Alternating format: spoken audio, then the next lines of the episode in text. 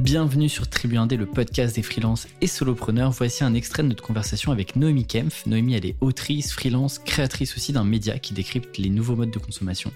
Et dans cet extrait, on a justement parlé de son média The Storyline. On y retrouve notamment un podcast et puis une newsletter qu'elle gère toute seule. Et je voulais comprendre comment elle réussissait à mener tout de front avec son activité consultante et ses autres business.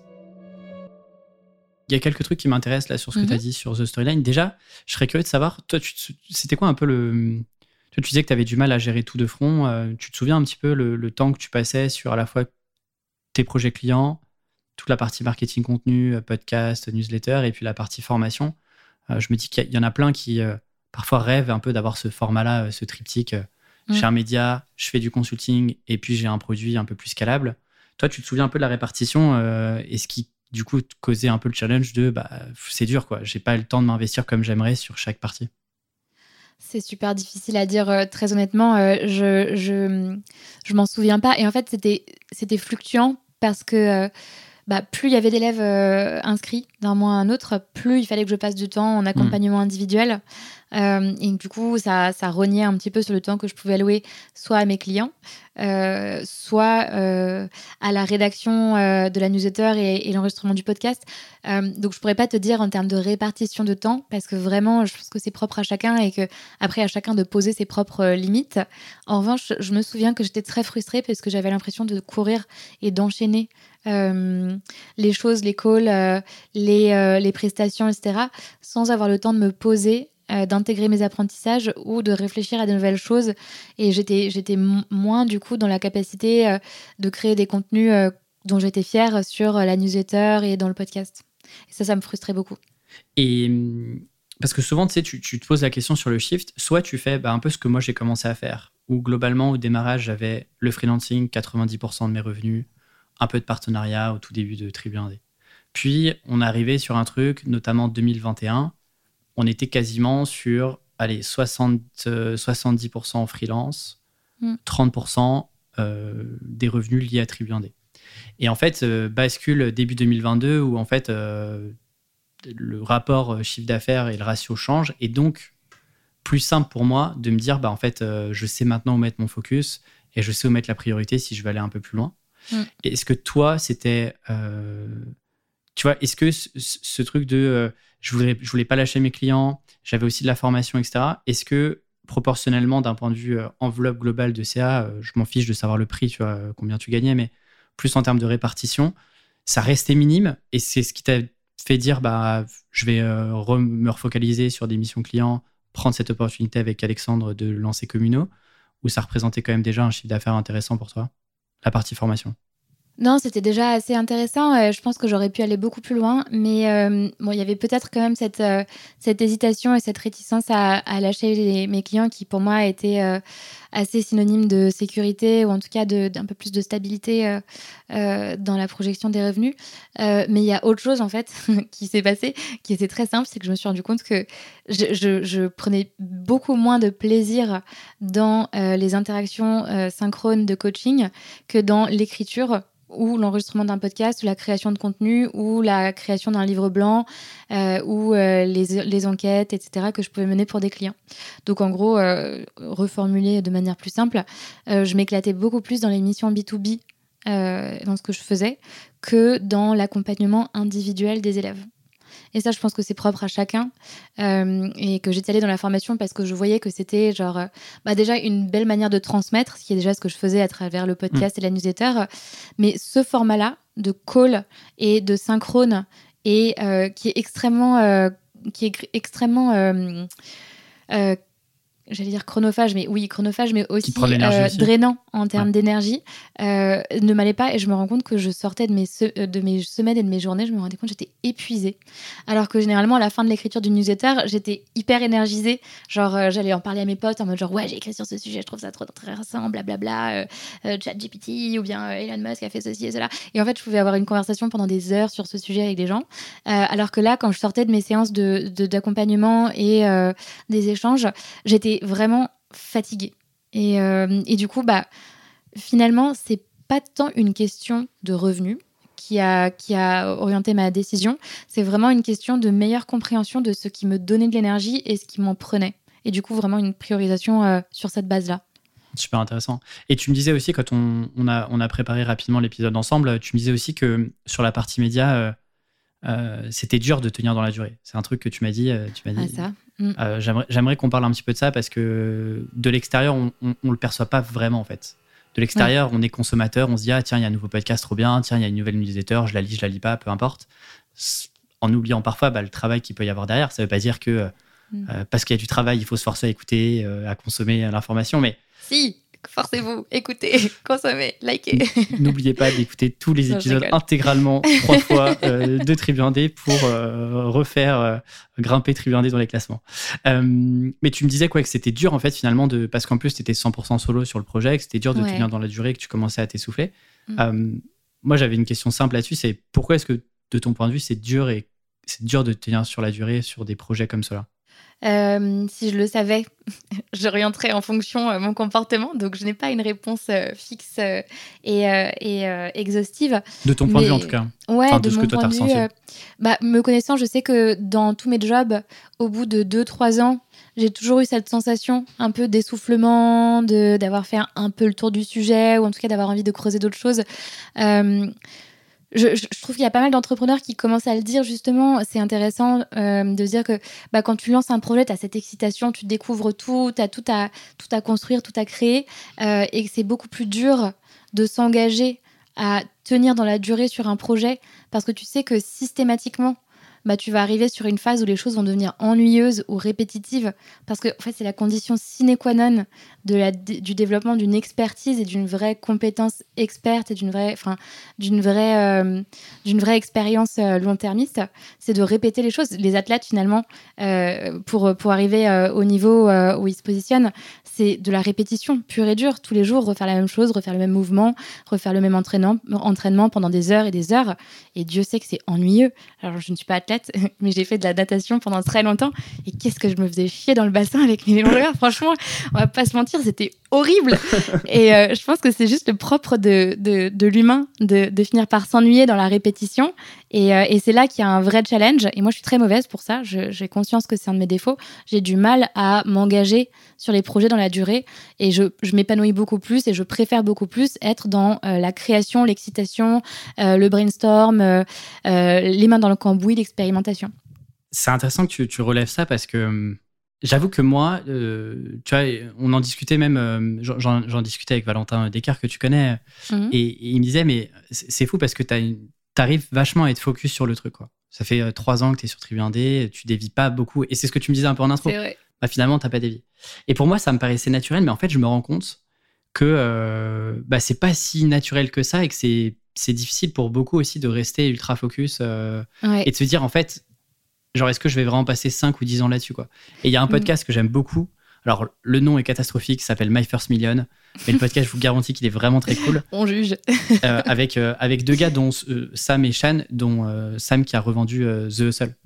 donc qui a un petit peu de bouteille mm. et qui expliquait en fait tout le monde n'est pas prêt à se dire est-ce que ce projet là il va peut-être prendre 5 ou 10 ans pour vraiment éclore et être à son plein potentiel mais avant ça ça va être que de la répétition, que de l'exécution, et euh, il faut pas trop se poser de questions. Et en fait, bah, c'est pas si simple que ça pour beaucoup, beaucoup, beaucoup de gens. Moi, le premier, mais j'ai l'impression que j'ai peut-être plus de facilité à me dire, vas-y, reste focus, et, mm, mm. Euh, et c'est OK de répéter mes gammes, tu vois.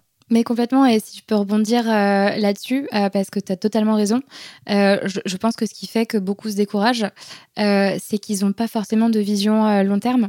Et ça, c'est un truc que j'admire chez toi, justement, c'est que c'est via toi et tes articles que j'ai découvert la notion des, plans à l'année, divisés en plans trimestriels et semestriels. Et on a beaucoup échangé ces dernières années. Et à chaque fois qu'on se parle, c'est vrai que bah, toi, tu es focus tu sais exactement à quoi tu vas allouer ton temps, euh, quel est le gros projet de ton année, genre le projet vraiment euh, draconien que tu vas mener, euh, sur lequel tu vas te concentrer, et du coup ce sur quoi tu es prêt à transiger un petit peu, enfin qu'est-ce que tu peux prendre à côté de temps en temps ponctuellement, sans perdre de vue cet objectif annuel, alors que moi à chaque fois qu'on parle, je suis en mode ah oui mais il y a ceci, il y a cela, etc. Et moi je suis beaucoup plus excitée par les opportunités qui me viennent de l'extérieur, plutôt que par la définition d'un objectif à un an, cinq ans, ans, 10 ans, c'est quelque chose qui m'effraie énormément, alors que je sais très bien, enfin je pense en tout cas, que c'est une des conditions de la, de la cohérence et de la constance. C'est d'avoir euh, cet objectif, en tout cas, c'est plus simple de se commit dans quelque chose dans lequel on croit ou dans quelque chose qu'on peut projeter, visualiser, euh, que de rester euh, dans la répétition d'un geste ou d'un acte ou de la création d'un contenu, dans, dans, ton cas comme dans le mien, sans vraiment savoir où ça te mène. Et moi, c'est vrai que je ne sais pas trop où me mène The Storyline. Et c'est peut-être quelque chose à corriger d'ailleurs. C'est quelque chose, en tout cas, à quoi je réfléchis beaucoup. mais pour l'instant, les portes que ça m'ouvre et les hasards que, que ça suscite me permettent de rester motivée. Et j'ai aussi, je pense, une capacité euh, à me, à me. Enfin, j'ai fait une classe préparatoire. Euh, j'ai été un bon petit soldat euh, pendant pendant un bout de temps. Donc j'ai de la, de la. j'ai plus le mot. en tout cas, la capacité à me forcer à faire des choses et à me. Et tu l'as déjà vécu. Et je l'ai déjà vécu. Ouais. Et tu vois, c'est intéressant. Est-ce que je pense que tu vois, il y a pas. souvent, on se dit, en fait, si tu veux réussir, il faut te commit, il faut rester pendant des années à faire ton truc, machin, etc.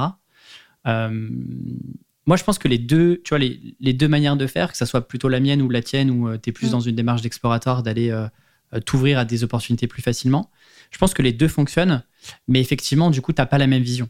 En fait, mm. tu peux, tu peux pas te dire, je suis en train de construire un truc qui va mettre peut-être trois ans, si en fait, dans six mois, tu l'abandonnes parce que c'est mettre beaucoup d'énergie dans un projet où tu sais déjà d'avance par ton, parce que qui tu es et comment est-ce que tu réagis que en fait, ce projet-là, dans six mois, il n'y aura pas de résultat et tu vas passer à autre chose. Tu vois ce que je veux dire ou pas? Ouais, complètement. Et, et, euh, et je, enfin, je me suis fait cette micro-analyse personnelle, mais euh, j'ai une, en fait, je me rends compte que je pense que j'ai une fascination inconsciente pour les sportifs. Et c'est intéressant que tu en aies parlé juste avant sur ce côté routine. Euh, je disais à, ma copine, genre, les, les, le seul truc où j'arrive à rester concentré et attentif quand je regarde la télé, c'est les, les, les, seuls. Il n'y a qu'un seul format, c'est les séries documentaires, notamment chez Netflix, sur tous les sports qu'il y a eu. Donc j'ai fait euh, Formule 1, euh, il y a eu le tennis, euh, il y a eu un truc sur le golf, sur le cyclisme là récemment, très très bon. Et en fait, j'ai une fascination sur McGregor, enfin bref. J'ai une fascination, je pense, inconsciente, où ces gens-là, vraiment, je pense que les gens qui m'inspirent le plus sont probablement des sportifs plus que des entrepreneurs. Et je pense qu'il y a ce sujet de l'abnégation que les gens ont, le répéter le geste, tu vois, le l'art de sublimer le geste au maximum, de, hmm. tout optimiser. Euh, et, je pense que j'ai fait cette réalisation euh, il n'y a pas si longtemps que ça, tu vois, euh, avec cette obsession de regarder des documentaires sur des sportifs, de comprendre comment est-ce que ils évoluent, comment est-ce que ça fonctionne, à quoi ressemble leur quotidien, etc. Donc c'est intéressant qu'on en parle là. Finalement, la vie de freelance, c'est un peu un sport de, haut niveau. Hein. Bah, franchement, non, mais on t'en rigole. je, rigole je rigole à moitié. c'est vrai. Hein. C'est vrai. Et, tu t'étais posé la question de, vendre The Storyline, tu vois, parce que ça faisait du chiffre, il y avait un média, il y avait des assets. Genre, c'est une question que tu, qui t'a effleuré l'esprit ou pas du tout? Euh, Alors, euh, oui. J'ai pas forcément euh, poussé l'idée. Et euh, l'opportunité ne s'est pas présentée d'elle-même. Et du coup, pour l'instant, euh, du fait de Communo, euh, qui est ce sur quoi je concentre 90% de mon énergie depuis un an et demi, j'ai mis sur pause. Les formations, elles existent encore. Les idées, je les ai. L'envie de faire évoluer le média, je l'ai encore. mais du coup, deux choses. De, de une, c'est pas ma priorité du moment. Je m'inspire de toi, Alexis. Je prends une priorité maintenant, et c'est Communo. Et de deux, je suis très attachée à The Storyline parce que c'est vraiment un espace que j'ai créé pour moi euh, qui me permet un peu d'avoir un miroir assez honnête de. Euh, de, enfin, non, c'est pas, pas le bon terme. En fait, ça me permet de dire les choses euh, telles que je les pense vraiment, sans filtre, et aussi de, de, développer dans, dans, un, dans un cadre assez bienveillant, vu que les auditrices et les auditeurs et les lecteurs sont vraiment super cool et bienveillants des convictions que j'aurais pas forcément osé assumer euh, quand j'étais salariée ou dans un autre cadre en tant qu'entrepreneur, etc. Je trouve que c'est un peu ma petite boîte à réflexion et à idées euh, qui est publique et du coup qui a un, écho et qui est une caisse de résonance aussi. Euh, mais du coup, j'aurais du mal à m'en passer parce que ça me permet aussi de réaliser pas mal de choses et d'avancer dans mes engagements, mes convictions, ma vision de, la société et du business. intéressant, ouais. Ouais, parce que tu sais, c'est toujours le risque de. Et moi, j'ai failli, euh, pour le, pour le coup, j'en ai, pas, ai pas trop trop parlé, mais euh, bah, il se trouve que le podcast, si certains le découvrent euh, aujourd'hui, le podcast, ils disent, mais il a jamais arrêté. Et en fait, si, le podcast s'est arrêté pendant un an. parce que en fait, j'avais eu le sentiment d'avoir fait le tour, tu vois. Mm, mm, Est-ce que c'est de l'essoufflement? Je sais pas, mais mais ouais, j'avais le sentiment d'avoir fait le tour et d'être passé en pilote automatique sur un truc qui m'apportait moins de plaisir. Et donc, j'ai décidé de, le. D'autres auraient dit, mais en fait, continue le truc, continue, euh, fais-toi presque mal et à me quitte à me dégoûter du format, tu vois. Mm. Et je voulais surtout pas parce que euh, le podcast, c'est comme toi un petit peu ma boîte, euh, mon terrain, c'est mon terrain de jeu à moi, sur lequel j'ai de compte à rendre à personne et que je fais d'abord de manière très égoïste même si je le fais aussi pour les auditeurs et auditrices, je le fais aussi pour moi. Euh, mais tu vois, il y a ce risque-là que le projet, tu vois, le podcast aurait pu ne jamais reprendre et il y aurait eu un goût d'inachevé, tu vois. C'est vrai. Euh, et moi, j'admire, euh, bah, tu sais, Antonin Archer, je sais pas si tu te souviens sur mhm. Nouvelle École. Nouvelle École, oui, absolument. podcast qui en a inspiré plus d'un, qui avait vraiment mis un, un, point final à, à, ce truc-là. Et je trouve mm, ça mm, assez mm. fort et, aussi courageux de dire à un moment, OK, bah, j'arrête le projet parce que je vais vers d'autres chapitres. Et euh, plutôt que de le laisser un peu en suspens ou peut-être que tu y reviendras, etc., de dire, bah voilà, euh, c'est la fin d'un chapitre et puis euh, rendez-vous sur un autre chapitre. Quoi. Et c'est vrai que c'était une question que je me suis posée hein, sur, le, sur le podcast pour le coup, sur ce média-là en tant que tel. Quoi c'est une conversation qu'on a eue dans le podcast The Storyline. Je fais ma pub, ma pub, ma pub, ma publicité, pardon, avec euh, Jasmine Manet, d'ailleurs, qui avait le podcast euh, Vocation et qui, euh, qui, qui, a, qui a arrêté ce podcast et ce média dédié au au futur du travail euh, et, au travail euh, globalement euh, pour, pour prendre un autre poste et, voguer vers d'autres aventures. Et c'est vrai qu'on avait cette discussion.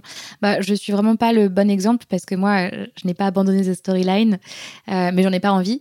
Et, j'aurais du mal à, abandonner Communo aussi, puisqu'il y a encore plein de choses à, construire. Mais du coup, c'est vrai que c'est difficile. Mais tu arrives quand même à garder un rythme d'épisodes, etc. Même si bah, tu, tu disais, tu vois, c'est 10% de ton temps. Il n'y a plus d'enjeu business en tant que tel, euh, enfin direct, de ROI direct sur ce projet-là. Tu arrives quand même à te dire, parce que tu vois, tu pourrais vite te dire, euh, vas-y, il y a d'autres priorités communaux, en fait, euh, c'est ma prio. Et donc, mm. bah, tu vois, je délaye un peu toutes les, toute la to-do. Et puis, bah, les mois, les semaines passent et en fait, il, il se passe plus rien. Quoi. Tu vois, qu'est-ce qui te fait que tu te motives encore à bah, je pense encore une fois, euh, sûrement ce côté, euh, c'est reste de la prépa où quand je me dis, bah en fait, tous les deux, tous les mois, il y a deux épisodes qui sortent. Il y a deux épisodes qui sortent parce que j'ai décidé que et que du coup, je me, je me, je me suis mise dans ce mood-là. Et puis, en fait, du coup, euh, vu qu'il n'y a pas d'enjeu business et tout, le podcast, c'est aussi une occasion pour moi de rencontrer des gens qui me fascine et je me fais trop plaisir vu qu'il est euh, plutôt reconnu et que euh, euh, j'ai un bon reach bah je peux me permettre de contacter des gens qui, qui, ont déjà une petite notoriété qui ont déjà accompli pas mal de choses et, en fait c'est un plaisir de les rencontrer et d'échanger avec eux. Je, vais beaucoup justement marcher sur les plates-bandes des journalistes parce que je suis passionnée par le travail des journalistes et par leur approche de l'information et de la création de contenu et du coup j'en ai interviewé beaucoup ces derniers, ces derniers mois et cette dernière année euh, jusqu'à aller euh, aux échos, par exemple. Donc, euh, trop cool, quoi. c'est des trucs qui, m'éclatent. Enfin, justement, je suis allée interviewer Charlie Perrault, qui est chef de service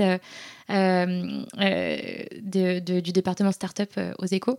Et en fait, j'ai interviewé cette, cette, cette dame talentueuse dans, euh, dans les bureaux des échos. Et donc, moi, j'étais comme une, comme une gosse, quoi. J'étais surexcitée. Quand elle est venue me chercher, j'étais vraiment, j'avais l'impression d'être, euh, d'avoir 21 ans et de passer un entretien d'embauche pour un stage, tu sais. Genre, j'étais vraiment super stressée en mode genre, Wouah Et euh, limite, je prenais des photos de, des couloirs, alors que des couloirs sans fenêtre, ça n'avait aucun intérêt. Mais bref. je ne me souvenais pas à quoi ressemblait un open space. intéressant. Incroyable. Elle me fait, bon, bah, ça, c'est, ça, c'est Jacqueline de la Compta. Et moi, j'étais genre, waouh! Trop bien, Jacqueline! Allez, non, c'est pas vrai il n'y avait pas Jacqueline de la Compta, mais c'était un peu le mood. Et euh, bref, du coup, euh, j'essaye en fait de remettre du, du plaisir euh, pour éviter que ce soit 100% une contrainte. Et je pense que c'est, ça qui est aussi la beauté d'être indépendant, c'est de se rendre compte que les choses que tu as créées, il ne tient qu'à toi, dans un sens de te laisser enfermer dans des obligations et de les voir comme des contraintes, ou au contraire de juste changer de perspective et de posture pour remettre euh, du kiff euh, et, du fun dans les trucs que tu fais. Merci d'être arrivé au bout de cet extrait. Si vous souhaitez aller plus loin, 11 000 indépendants reçoivent chaque semaine une stratégie business à répliquer. Vous n'avez plus qu'à aller sur tribuindé.com et me partager votre plus belle adresse email. Et quant à moi, je vous dis à très vite pour un nouvel épisode. Ciao